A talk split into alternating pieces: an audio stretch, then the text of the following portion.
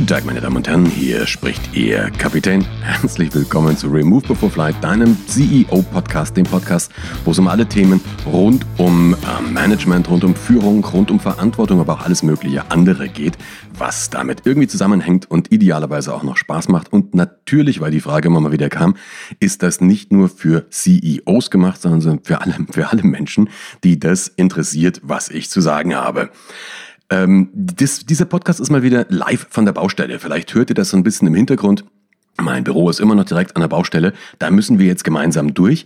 Ähm, das ist aber nicht nur live von der Baustelle, sondern irgendwie habe ich auch das Gefühl, dass das ganze Leben im Moment live von einem, oder live in der Seminaratmosphäre ist. Ja, also so die letzten 25 Jahre, was ich da immer wieder mit meinen Kunden und Kundinnen gemacht habe, was ich bei meinen, bei meinen äh, Seminaren in den Unternehmen gemacht habe, da musste ich meine Leute, also meine Teilnehmerinnen und Teilnehmer, immer erstmal in so einen Zustand bringen, dass die das so ein bisschen erleben, was ich danach mit ihnen bearbeiten möchte. Also das ist also der, der Witz von einem didaktischen Design, dass du die Menschen erstmal sensibilisierst, also du musst sie irgendwie erstmal dafür aufschließen für das Thema, sonst hört dir ja keine Sau zu. Und wenn du sie dafür sensibilisiert hast, dann kannst du sagen, okay, was erleben wir jetzt gerade? Und dann kannst du so als dritten Schritt sagen, wie machen wir das in Zukunft besser? Mein Eindruck ist manchmal, dass im Moment die ganze Welt ein einziges Seminar ist. Also ich muss mir wirklich keine Gedanken mehr darüber machen, wie kann ich euch für irgendwas sensibilisieren, was ich jetzt gerade erzählen will, weil genau das passiert im Moment. Also genau diese Dinge passieren im Moment und wir können uns anschauen, was da eigentlich passiert und idealerweise was kann man daraus lernen, um in Zukunft irgendwelche Sachen ein bisschen besser zu machen? Dieser Podcast hier, da, ich habe so einen Arbeitstitel für mich geschrieben, das war, was haben Corona, was hat VW und was hat eine lernende Organisation miteinander gemeinsam? Ich muss da ja selber ein bisschen lachen, wenn ich den Artikel lese oder wenn ich die Überschrift lese. Ihr müsst keine Angst haben, jetzt kommt keine neue Verschwörungstheorie. Also ich sage jetzt nicht, die stecken alle dahinter, überhaupt nichts, aber es passieren gerade Sachen, in der Dynamik und vor allen Dingen so in dieser soziopsychologischen Dynamik, die sehr, sehr, sehr, sehr parallel sind und die am Ende des Tages mit ein bisschen Pech eine lernende Organisation und damit Fortschritt verhindern. Und das ist doch Asche. Das ist doch Asche. Es passieren ein paar Dinge, die so auffällig sind, das würde mir normalerweise, wenn ich das in einem, in einem Vortrag erzähle, wieder kein Mensch glauben. Gerade passiert's aber. Also, schauen wir uns mal an, was ich damit meine. Ich habe vor vor ein paar Tagen auf Facebook einen Post gelesen von einem, von einem äh, Teilnehmer von mir, der ist in, einem, in einer unserer Ausbildungen drin. Ähm, und der hat einen Satz gesagt, ich weiß nicht, ob er den von mir zitiert hat, das ist auch eigentlich vollkommen wurscht. Ich habe den auf jeden Fall häufig schon in, ähm, in meinen Vorträgen gesagt. Also so ähnlich. Er hat gesagt, der Politiker, der behauptet, eine Maßnahme oder Strategie sei alternativlos, hat in seinem Amt nichts zu suchen. Den Satz, den ich immer benutzt habe in meinen Vorträgen war, es gibt keine alternativlosen Situationen. Das gibt es nicht. Es gibt höchstens einen Mangel an Kreativität und an Vorstellungskraft. Das war so ein bisschen der, Hinter, der Hinterkopf, ist der, der Hintergedanke. Es gibt ja eben so viele Situationen, wo du sagst, ich habe da keine anderen Optionen. Fakt ist aber, wenn man das ein bisschen umdreht und wenn man mal ein bisschen kreativ daran geht, es fallen einen immer andere Optionen ein. Die Frage ist nur, ob uns die gefallen. Die Frage ist nur, ob uns die gefallen. Und die Frage ist, ob wir sie sehen wollen. Und wenn wir sie sehen, dann ist nochmal die Frage, ob sie uns gefallen. Aber es gibt immer andere Optionen. Das ist ein uralter Lehrsatz. Warum hacke ich jetzt gerade darauf? Der hat in diesem Post geschrieben, Nochmal, der Politiker, der behauptet, eine Maßnahme oder eine Strategie sei alternativlos, hat in seinem Amt nichts zu suchen. Das ist meine Meinungsäußerung. Der kannst du jetzt zustimmen oder der kannst du nicht zustimmen. Das ist mir eigentlich wurscht. Also ich versuche ja auch immer wirklich keine, keine Stellungnahme hier zu, zu Corona an sich zu geben, aber es ist erstmal eine Meinung. Da postet eine Frau drunter, schreibt direkt drunter, Könnt ihr zum Schutz anderer Menschen nicht einfach mal drei Wochen zu Hause sitzen? Fragezeichen. Das Gejammer und Gemecker ist alternativlos asozial. Punkt, Punkt, Punkt. So, auch das ist eine Meinung. Ja, ähm, auch die der kann ich jetzt zustimmen oder der kann ich nicht zustimmen. Fakt ist aber mal eins. Eine Meinung heißt deswegen Meinung, weil es meins ist. Ja, und nicht deins. Sonst wird es nämlich Deinung oder Unserung heißen. Meinung ist deswegen, deswegen heißt es Meinung, weil es meins ist.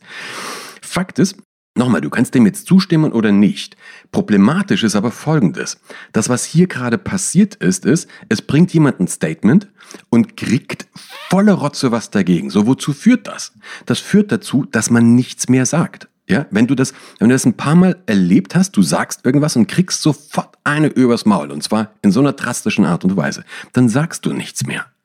So, und jetzt haben wir natürlich ein Problem. Jetzt, du kannst jetzt ähm, in dieser Situation sagen, ja, aber das geht, mir geht es auch auf den Keks, dieses, ne, dass, dass die Leute sich nicht an die Maßnahmen halten, das ist alles gut und schön. Das Problem dabei ist nur, wenn sowas passiert, dass ich so massiv dagegen halte, dann verstimmen die anderen Stimmen, dann verstimmen die anderen Stimmen. Ja, das ist nicht besonders schönes Deutsch, aber du weißt, was ich meine. Dann sagen die Leute, die Bedenken haben, die sagen nicht mehr, was ihre Bedenken sind. Und jetzt hast du ein Problem. Jetzt hast du ein Problem. In einem Flugzeug wenn du mein, wenn du mein Kollege, meine Kollegin im Cockpit bist und du hast ein blödes Gefühl, dann will ich das verdammt nochmal wissen. Ich möchte es wissen, wenn du ein blödes Gefühl hast. Das kann völlig sein, dass ich dann danach sage, ey, mach dir keinen Kopf, das liegt da oder daran. Dafür bin ich dann gegebenenfalls der Kapitän, dafür habe ich mehr Erfahrung. Dafür treffe ich dann eine eigene Entscheidung. Ich muss ja nicht das machen, was du für richtig hältst. Aber ich will es verdammt nochmal wissen, wenn du irgendeine Bedenken hast. Warum will ich das wissen? Ganz einfach, weil ich auch in dem Flieger drinne sitze. Ich sitze auch drinnen. Und deswegen muss ich es einfach wissen. Ich habe einen Cockpit-Kollegen, eine Cockpit-Kollegin und das ist eine Ressource. Und solange alles passt, solange alles schick ist, solange wir bei blauem Himmel unter Idealbedingungen von München nach Berlin fliegen. Da, das ist langweilig, da haben wir alle Ressourcen frei. Der Knackpunkt ist aber, in dem Moment, wenn uns irgendwas um die Ohren fliegt, dann plötzlich kommen wir sehr, sehr schnell an unsere Limits. Und wenn wir jetzt vorher Ressourcen verschwendet haben, ist das einfach saudoof. Weil dann haben wir plötzlich nicht mehr die Kapazität, die wir vielleicht brauchen, um das Problem zu lösen. Im Moment, glaube ich, da stimmen sind wir uns alle einig, im Moment in der jetzigen Situation fliegt uns so viel um die Ohren, dass wir verdammt nochmal jede Ressource nutzen sollten.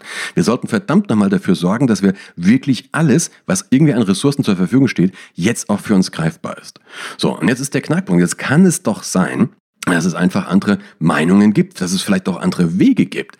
In dem Moment, wenn ich aber sowas niederdengle, dann werden die nicht mehr kommuniziert und damit gehen sie verloren. So und jetzt machen wir eine ganze, jetzt machen wir eine ganze Latte von Problemen auf, die damit stehen.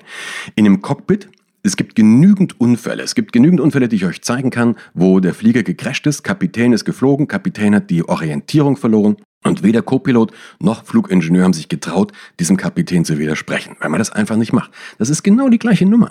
Das nennt man übertragen Killerphrasen. Das nennt man übertragen wirklich so eine, so eine Aussage wie könnte zum Schutz der anderen Menschen die einfach mal drei Wochen, das ist alternativlos, asozial, das ist eine Killerphrase.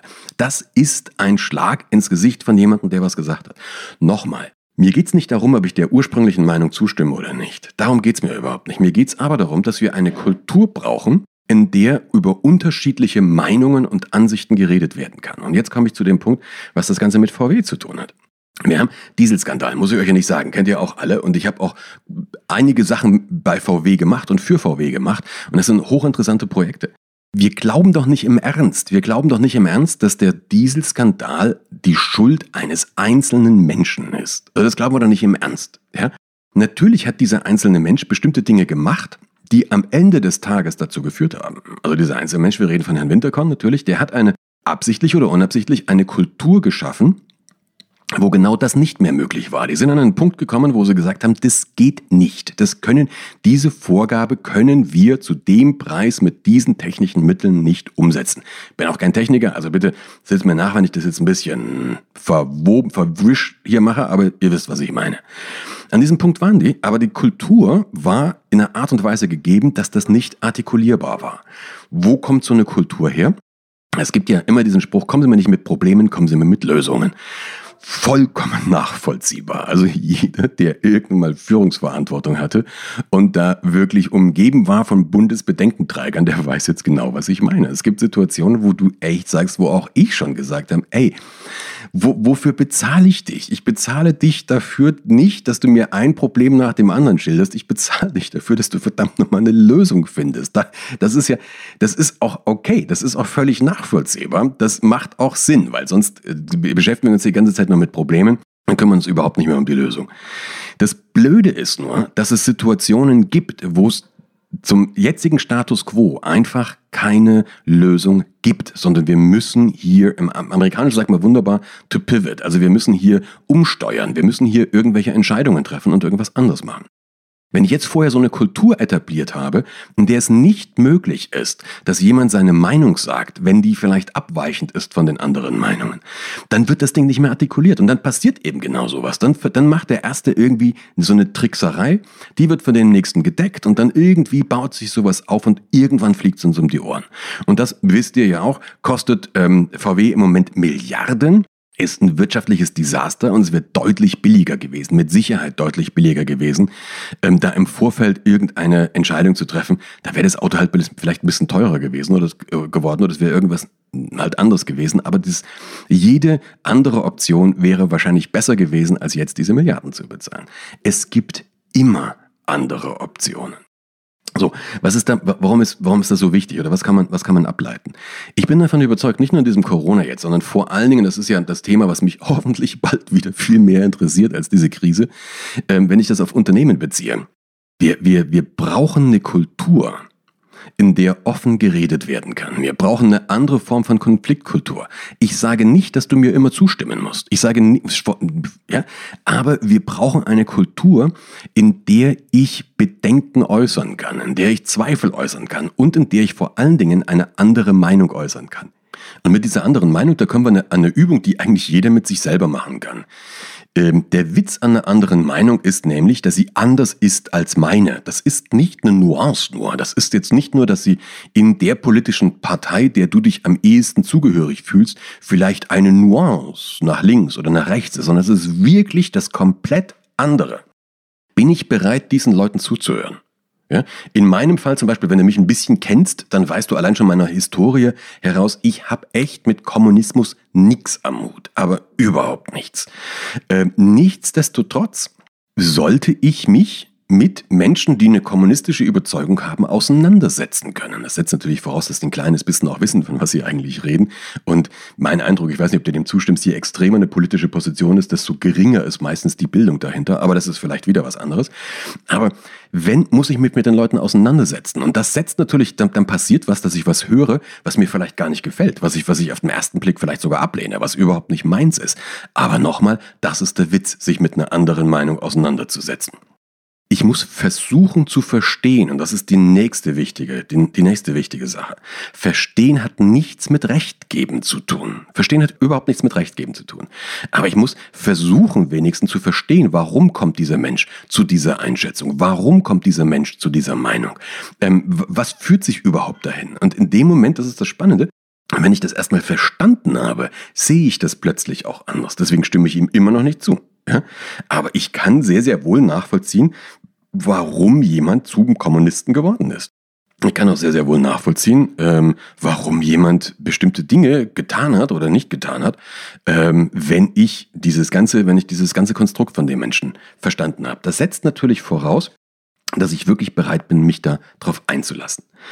Okay, wie machen wir es konkret? Also wenn du das jetzt merkst einfach, wenn du merkst, hups, ich bin in so einer Situation drin und vielleicht in meinem Team, in meiner Firma, vielleicht sogar in deiner Familie, hast du genau die Situation und ich bin einfach nicht sicher, dass ähm, mein Partner, meine Partnerin, wenn wirklich was ist, zu mir zukommt.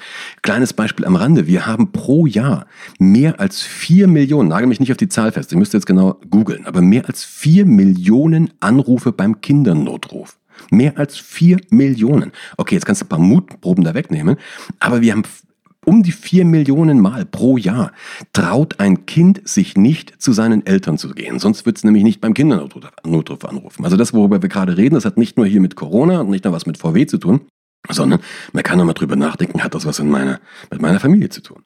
So, was kannst du jetzt, was kannst du jetzt machen, ähm, um dahin gehen zu, zu, können? Das erste ist wirklich ähm, zuhören und verstehen wollen. Ich finde, dieses, dieser Satz, verstehen hat nichts mit Recht geben zu tun. Wir müssen uns noch nicht mal einigen. Das ist, ich habe ein paar sogar sehr gute Freunde, die in bestimmten Punkten wirklich andere Positionen haben als ich. Da muss man jetzt nicht drüber diskutieren. Das weiß ich einfach und solange das natürlich braucht ein gewisses gemeinsames Wertefundament, klar. Aber dann kann ich das einfach akzeptieren. Wie agree to disagree ist so ein wundervoller englischer Satz. Das ist der erste Schritt. Zuhören, auch wenn es schwerfällt. Ähm, wenn so eine Sache kommt und du bist dir, ähm, du, du hörst irgendwas und das ist wirklich gegenteilig. Je mehr du tatsächlich in dir diese Ablehnung spürst, umso mehr kannst du dir darüber Gedanken machen, hey, vielleicht sollte ich genau diesen Satz zulassen. Es gibt so ein paar es gibt so ein paar Techniken noch. Es gab früher den Hofnarren. Früher gab es den Hofnarren, das war diese einzige Person, die einzige Persönlichkeit am Hof, die ungeschminkt sagen konnte, ähm, wo der Battle den Most holt. Und das war, das hat eine wichtige Aufgabe gehabt. Also die werden ja immer so ein bisschen dargestellt als so die, die Deppen und nur Kasper und nur Spaßmacher. Das war aber viel, viel mehr, weil das war wirklich diese Instanz, die im Zweifel dem Kapitän damals, dem Kaiser oder der Königin, auch ungeschminkt mal die Wahrheit sagen konnte, zumindest weitestgehend. Warum kann man nicht drüber nachdenken, ob wir so einen Hofnahen bei uns wieder, ein, wieder einführen? Warum kann man das in einem Unternehmen nicht mal drüber nachdenken? Es gibt klassische, es gibt klassische Methoden, zum Beispiel die Walt Disney Technik. Ähm, nur ganz kurz angerissen, ähm, das ist eine Methode, wo du Rollen trennst. Also das ist der Skeptiker, der, der Visionär und der Realist, glaube ich. Bin ja nicht ganz, ganz gemüßt mit nachschauen, aber kannst du ja googeln, einfach Walt Disney Technik. Und wenn, das geht darum, wenn ich ein bestimmtes Projekt mir anschaue, dann schlüpfe ich in diese Rollen. Also ich gehe erstmal zum Beispiel in die Rolle des Visionärs und überlege mir, boah, wie geil, ja, und schreibe das alles rum. Dann gehe ich in die Rolle des Skeptikers und der Skeptiker ist ja wichtig. Das sind ja so die Vorbehalte, das sind ja so die Ängste. Und dann mache ich das, aber ich trenne es voneinander und ich lasse beides selbstständig, eigenständig nebeneinander stehen und verwurscht es nicht. Und der und der der Realist, der baut dann daraus eine Strategie. Der macht sich darüber Gedanken, okay, wie kann ich die Bedenken des Pessimisten, des des äh, Skeptikers einfangen und wie kann ich gleichzeitig dafür sorgen, dass die dass die Vision nach vorne geht. Also diese Rollentrennung, da, da habe ich hervorragende Erfahrungen gemacht damit.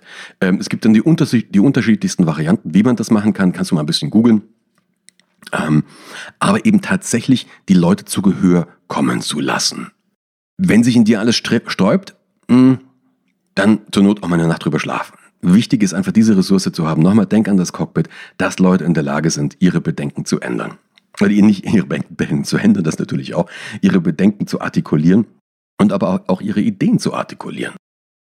Da komme ich zu einem zu einer weiteren Frage und das ist dann auch schon so langsam das, das Ende dieser Folge jetzt, weil wo kommt das Ganze her? Wir sind häufig so, so sicher, dass wir wissen, was richtig ist. Das so sind wir Menschen gepolt.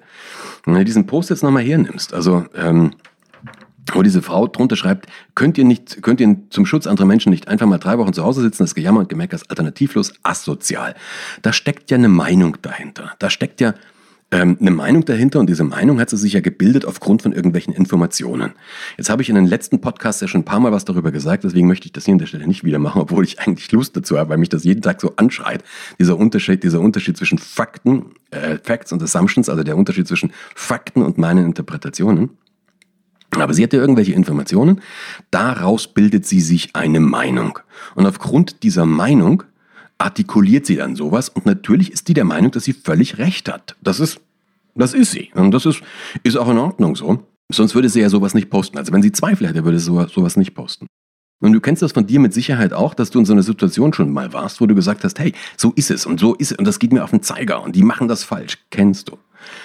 Ähm, ich verwende in, in meinen Workshops oft eine ganz einfache Technik. Also wenn du dir so hundertprozentig sicher bist, die habe ich mal gemacht aus dem Konfliktmanagement. Also jemand sagt was und dir, dir ne, du, flippst fast aus. Was hat der gesagt? Den Marsch kaputt. Kennst du mit Sicherheit, ja? Also irgendjemand provoziert oder irgendwas sagt was und dir schwillt wirklich der Kamm und du sagst, oh, nicht schon wieder, ja? Dann kannst du dir zwei einfache Fragen stellen. Frage Nummer eins ist, was habe ich jetzt gerade genau gehört? Frage Nummer zwei ist, bin ich bereit, 5000 Euro zu wetten, dass der das auch so gemeint hat?